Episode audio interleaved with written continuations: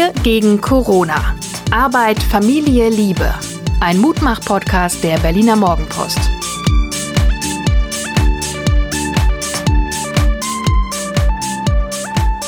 Hallo und herzlich willkommen. Hier ist der Podcast der Herzen. Wir gegen Corona von der Berliner Morgenpost. Mein Name ist Suse Schumacher. Ich bin Psychologin, Coachin und Gefährtin und mir gegenüber sitzt der charmante und charismatische Hajo Schumacher. Wir haben heute zum ersten Mal äh, die Rollen gewechselt. Hat sie super gemacht, oder? Sie hat es immer so mit so Handbewegungen. Nein, mach du und so. Ich finde das großartig. Du musst mich jetzt noch fragen. Wie waren ja. deine letzten 24 Stunden, Schatz? Jetzt wollte ich dich das doch fragen. Na gut, okay. Meine letzten 24 Stunden waren ja unter anderem mit einer kleinen Laufeinheit, Joggingeinheit im Park mit dir, äh, im Tiergarten. Das fand ich ähm, letztendlich sind wir gar nicht gejoggt, sondern wir haben dann auf der Wiese irgendwelche Stabis, also Stabilisierungsübungen gemacht, was dazu geführt hat, dass mir heute zwischen den Schulterblättern irgendwas Wenn verklemmt Orthopäden ist. unter den Zuhörern sind. ähm, aber worüber ich mich wirklich gefreut habe, unser Sohn hat sich so über die Maulwurfskuchen gefreut, dass er gestern Abend dann gleich einen machen wollte und sehr akribisch in der Küche zugange war. Jetzt habe ich allerdings heute Morgen gesehen, ähm, dass zwar alles vorbereitet war und der äh, Kuchenteig auch gebacken ist, aber die Creme, die da reinkommt, ja, ist ich, verschollen. Ich mache mir ernsthafte nicht, Sorgen. Nein, nein, keine Sorge. Die, die Creme gibt es, äh, beziehungsweise die Versuche gab es, aber offenbar hat das mit dem Sahneschlagen. Wir verfügen nicht über einen Krups 3 Mix und wir haben nur so ein Handrührschlaggerät. Und da ist es, glaube ich, irgendwie gescheitert. Ähm, es passieren Dinge nachts. Man muss Dinge zu unserer Sporteinheit auch Folgendes sagen. Es ist ja verboten, in der Sonne zu liegen. Und deswegen haben wir eine neue Sportart erfunden, nämlich Cop Corona-Stabis. Immer wenn die Polizei vorbeifährt, sind wir blitzartig in irgendeine Sportfigur, so Rückenstütz, Seitstütz oder haben Bauchmuskelübungen gemacht oder so, bis die ähm, Polizisten dann weitergefahren sind. Äh, das haben aber nicht alle auf der Wiese gemacht. Insofern scheint dieses nicht in der Sonne lieg Gebot nicht von allen eingehalten zu werden. Ja, ich habe mir, ich habe ja schon gedacht, es laufen ein paar Leute auch einfach in, so wie wir, ne, in irgendwelchen Joggingklamotten rum, damit sie ein Alibi haben, um im Park zu sein. Das, ähm, Aber ja. generell kann man sagen, die Leute haben sich wieder echt vernünftig verhalten, ja, oder? total. Es war auch die Polizei, fand die Polizei auch entspannt und freundlich und wirklich ganz angenehm, so wie es dem Wetter auch angemessen ist, finde ich. Ich hatte gestern zwei schöne Erlebnisse, weil es zwei Anrufe waren von alten und sehr alten Freunden, die auf ganz unterschiedliche Weise mir zu verstehen gegeben haben, dass sie Wert legen auf, auf ein Gespräch mit mir oder keine Details, aber es war einfach warmherzig. Ich hatte übrigens, ich habe darüber noch nachgedacht, weil du ja mir gestern erzählt hast, dass es vor allen Dingen alte Männer sind, die irgendwelche bösen Leserbriefe schreiben oder E-Mails schreiben. Ich habe an über Folgendes nachgedacht. Was passiert denn eigentlich, wenn wir ähm, die ganze Zeit zu Hause sind? Letztendlich, was denkst du? Wir werden gnadenlos auf uns selbst zurückgeworfen. Und jeder, es gibt, glaube ich. Eine kluge Frau hat gesagt, von der Reise im Außen geht man jetzt in die Reise ins Innere. Genau. das, das war eins meiner ersten, ich glaube, das war sogar im ersten Podcast. Und eine Reaktion ist natürlich nach außen zu gucken, äh, weil dann muss ich mich nicht selber mit mir selber beschäftigen und kann mich über andere ärgern. Und du weißt, es gibt diesen äh, entweder Fliehen oder Angriff-Modus. Und das ist dann eindeutig so ein An Angriff-Modus, ja. Ich muss mich nicht mit mir selber beschäftigen, also also ähm, beschäftige ich mich mit irgendwem anders und darüber ärgere ich mich und dann muss ich schreiben und dann geht's mir besser. Ich also betrachte das doch vielleicht eher so mh. als jemand, der, äh, der da eine gute Projektionsfläche ist. Aber ich glaube, die Projektionen sind ja genau der Punkt. Also worüber rege ich mich im Außen auf? Natürlich über Dinge, die mich triggern. Warum triggern sie mich? Weil irgendwas in mir äh, äh, unruhig wird. Ja, also wenn jemand, was weiß ich, zum Beispiel die Zeitung als Bühne hat, um irgendwas zu erzählen, dann ist jemand, der meint, der hat auch ganz viele tolle Sachen zu erzählen, zum Beispiel neidisch oder so und findet, findet dann andere doof, die sich angeblich produzieren und wirft denen das vor, obwohl sie es auch gerne selber machen würden. Trotzdem, ich möchte noch einmal ganz kurz zum gestrigen Thema Männer und ihr Heldenfimmel. In meinem Männerbuch habe ich auch ähm, ein relativ langes Kapitel darüber, warum Männer, warum es Männern so schwer fällt, in ihre Gefühle zu gehen. Diese mhm. Abkapselung, dieses Abschotten von den eigenen Gefühlen. Also Männer haben eigentlich nur ein Gefühl und das ist Gewalt in sehr unterschiedlichen äh, Darreichungsformen. Das kann verbale Gewalt sein, indem ich dich beschimpfe, das kann auch körperliche Gewalt sein, das kann Zynismus sein, das kann Gewalt gegen sich selber sein, indem man sich ein Marathontraining verordnet, was man eigentlich gar nicht aushält, den Körper überfordert. Alles andere, Angst, Wut, na, Wut geht auch noch, aber Angst, Unsicherheit oder auch Bedürfnisse wie Liebe oder sowas, ähm, das ist Männern relativ früh ausgetrieben worden. Zum Teil auch wegen dieses Heldenfimmels. Ne? Jungs weinen nicht, wenn es weh tut, noch einen Meter und, und, und. Und die, in dieser Zeit, in dieser Corona-Zeit, wirst du natürlich in einen wahnsinnigen Kessel von Gefühlsmix geworfen, alles Mögliche. Und wenn du dich dann nur mit Gewalt äußern kannst, dann bist du halt aggressiv gegen andere, zum Beispiel mit Leserbriefen. Ja, ja, genau, das meine ich ja. Ich finde da übrigens ähm, immer dieses Zitat von Viktor Frankl ganz schön. Also Viktor Frankl war ja auch ähm, Psychologe, ähm, jüdisch ähm, im KZ auch. Der hat gesagt, zwischen Reiz und Reaktion liegt ein Raum. In diesem Raum liegt unsere Macht zur Wahl unserer Reaktion. In unserer Reaktion liegt unsere Entwicklung und unsere Freiheit. Wahnsinnig das heißt, ich kann schlau. jedes, ja, natürlich, ich kann ähm, immer selber auch entscheiden, wie ich reagiere und ob ich wirklich dem ersten Impuls folgen muss und dann so einen bösen Brief äh, schreiben muss oder ob ich nicht eine Nacht drüber schlafe und dann geht's das, schon das wieder. Das unterscheidet Menschen womöglich vom Pavlovschen Hund, dass wir nicht dem Reflex sofort folgen. Genau. Ja, stimmt aber nicht ganz, weil Verhaltenspsychologen, siehe Facebook, siehe die Likes bei Facebook, die haben sich genau dieses, diesen Mechanismus zu eigen gemacht. Ich sehe ein Like auf meinen Post und habe sofort wie beim Hund ein kleines, einen kleinen Dopaminschub, ein Glücksgefühl.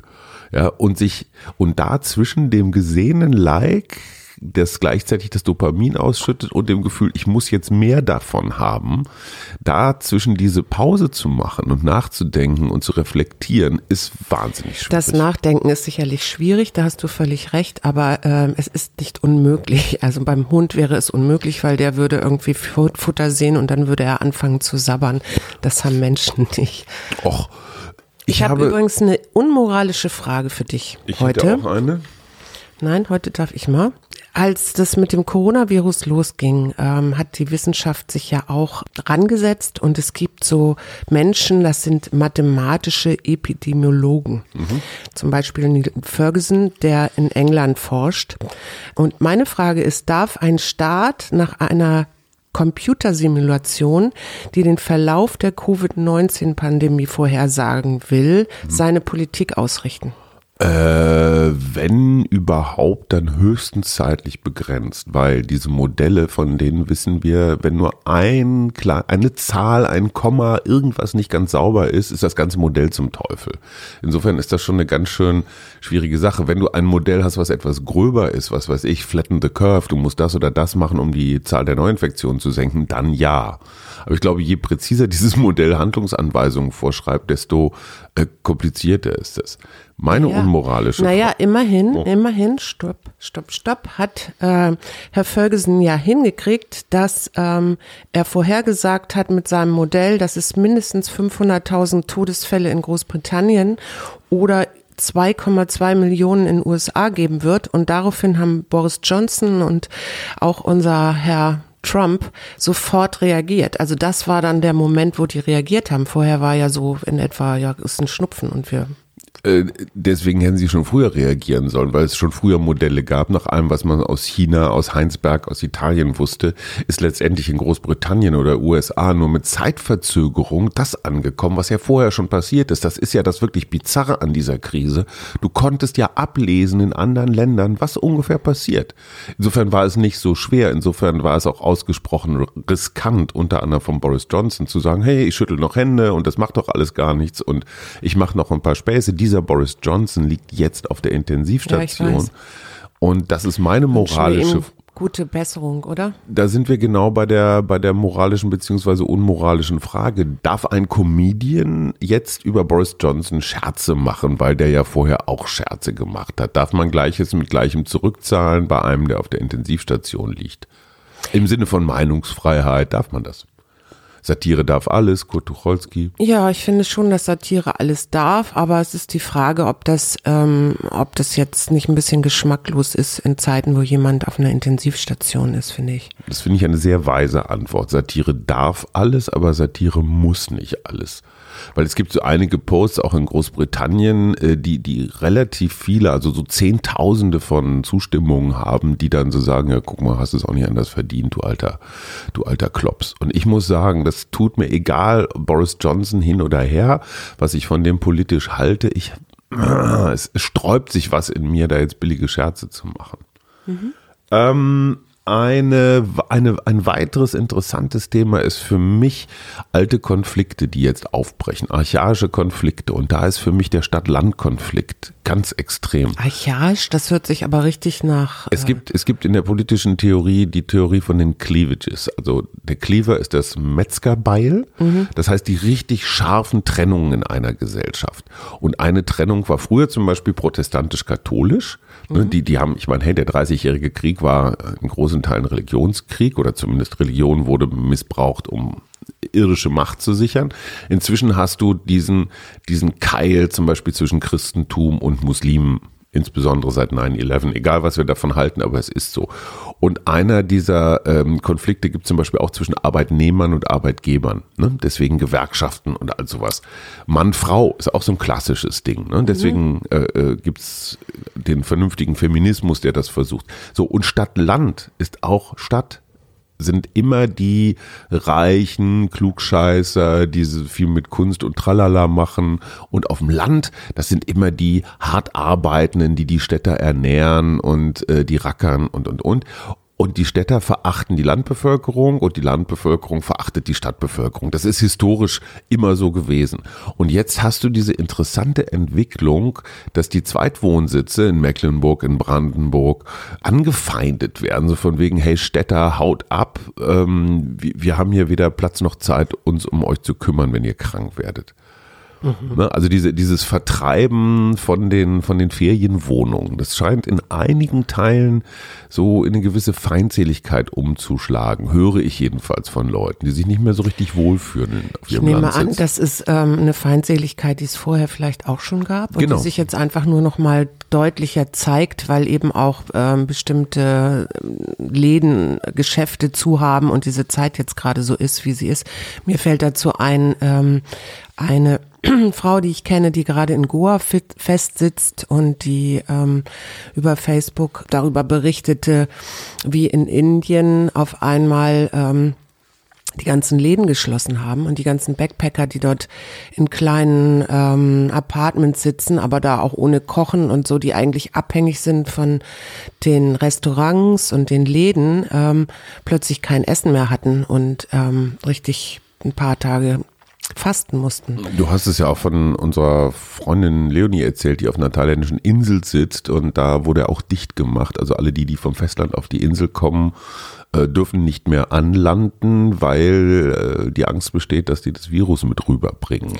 Das Verrückte ist ja, in solchen Zeiten, wo dann plötzlich so ein Mangel herrscht, wird, wird glaube ich, jedem ähm, bewusst, wie, wie kostbar es ist zu essen und dass wir in was für einem Luxus wir leben, dass hier immer alles verfügbar ist. Ich meine, letztendlich, ähm, ich habe ja, habe ich dir ja erzählt, an einem Buch gelesen über den Zweiten Weltkrieg in Ostpreußen, wie da die Versorgung war. Und zwar ist das von einem Arzt geschrieben, das fand ich ganz interessant, ähm, der darüber schreibt, was er so im Krankenhaus erlebt, aber eben auch, wie die Versorgung da vor Ort ist.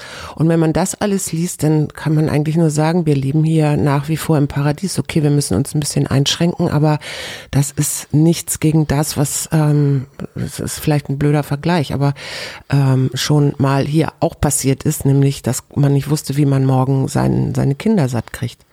Das sind aber echt andere Umstände, ich ja. Weiß, Wenn man selber einen Krieg Umstände anfängt und dann hier bibbernd sitzt, weil die Rote Armee jetzt auf einmal kommt. Das ist total interessant. Als ich meinen Maulwurf Kuchen, als ich die Backmischung aus Lichtenrade holte und die Hausnummer suchte, verfolgte ich tatsächlich ein Gespräch über einen Gartenzaun von zwei deutlich alten Menschen.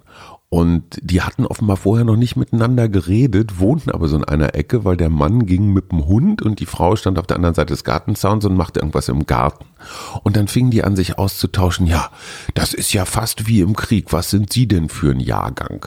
Und sie sagte 44 und er sagte 40. Das heißt also, den Krieg haben die so ganz bewusst eigentlich gar nicht, naja, doch mit 40, also Jahrgang 40 schon mitbekommen.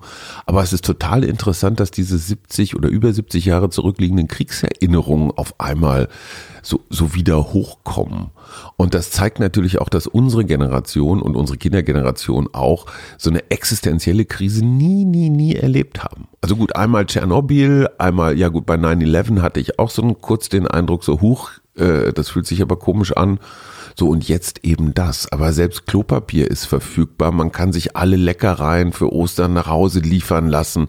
Es ist wirklich Luxuskrise. Wenn du das Geld hast. Natürlich, wenn du das Geld hast. Völlig klar. Also ich will das auch nicht, ich will das auch nicht runterspielen. Aber es ist ja nicht so, dass wir hier sitzen, nichts zu essen haben und jetzt für die goldene Taschenuhr von Opa beim Bauern sechs Eier eintauschen oder so diese Geschichten. Mhm. Also insofern glaube ich, ist es eben auch eine Krisensimulation für einige Leute. Ne? Mhm. Heute darf ich eine Karte, Karte ziehen, weil wer nicht anmoderieren darf, darf eine Karte ziehen. Ich ziehe die Karte. Oh, Wissensdurst hatten wir schon, die schmeiße ich wieder rein. Wie kommt du, vielleicht hin? passt die heute auch. Nee, ich finde, wenn wir die schon mal hatten, hier. Feiern. feiern. Feiern. Was fällt dir zu feiern? Wir hatten doch gerade eben schon, das Thema passt doch eigentlich ganz gut zu dem, was, worüber wir gerade eben geredet haben. Eigentlich können wir feiern, dass es uns so gut geht und dass ähm, alles hier ähm, nach wie vor vorhanden ist und man auch alles bekommt, wenn man möchte. Ich möchte darauf hinweisen, dass es ein goldenes, schlankes, hohes Wahrzeichen äh, eher im Westteil der Stadt Berlin gibt und eine größere Grünanlage drumherum. Und es könnte sein, dass wir am Karfreitag um 18 Uhr dort gemeinsam Yoga machen, so wie wir das äh, gestern schon mal angeübt haben. Natürlich wollen wir überhaupt nicht, dass Leute bei uns in der Gegend sitzen, aber wenn jetzt zufälligerweise jemand mit einer Kerze und einer Flasche Rotwein äh, sich dazu gesellt und auch Yoga macht, dann würden wir nichts dagegen einzuwenden haben. Du weißt, worauf ich hinaus will. Ich sag da jetzt nicht zu. Ich sage nur so viel, wir sind noch beim Feiern. Ähm, man kann ja auch vielleicht erstmal kleinteilig heute sagen, ich feiere heute den Tag so als ob es mein Geburtstag wäre. Wie also ich feiere, dass ich, äh, ich werde mich vielleicht gleich mal auf die auf den Balkon stellen und äh, Klatschen klatschen, meine, meine ähm, Blumen anschauen und die feiern. Ich werde meine Familie feiern und mich selber am allermeisten. Nein, ich mache mir Musik an und ich guck mal, was jetzt steht, ähm, was das Buch sagt. Das Buch sagt, siehste, nimm dir Zeit zu erkennen und zu ehren, was dir wichtig ist. Freue dich, hab Spaß am Leben und genieße das Fest. Okay, wir genießen das Fest, aber das vorher möchte ich noch eine Fachfrage in die Runde stellen. Kann man Alexa, also diese sprachgesteuerten Geräte, so programmieren, dass sie anfangen zu bellen, wenn jemand an den Kühlschrank geht? Ja. Ist das eine unmoralische Frage? Nein, das ist eine, eine Selbstschutzfrage, weil ich finde, die Sportklamotten spannten etwas gestern. Ja, ähm, stimmt leider. Ein Lied mit N. Ein Lied mit N habe ich nicht, aber ich habe eine ähm, Ach komm. einen Vornamen von einer Sängerin, die leider nicht mehr lebt, Nina Simon. Äh, und was ist mit ne Nena? Ja, Nena. Oder Stimmt. Crosby, Stills, Nash and Young? Also du meinst nur Nash. Nur Nash, ja, aber das ist nicht so richtig N. Aber was ist mit einem 99 Luftballons? Hey, von Nena, wir haben Doppel-N. Ja, perfekt. Ist, nicht, ist jetzt n- nicht so mein Lieblingsstück von Nena. Und wir grüßen Rolf. Wir grüßen unbedingt Rolf. Rolf. Und zwar Rolf W. und Rolf B. Alle, alle Rolfs. Alle Rolfs. So, Gut. das war's für heute. Tschüss. Wir umarmen euch. Tschüss. Wir gegen Corona. Arbeit, Familie, Liebe. Ein Mutmach-Podcast der Berliner Morgenpost.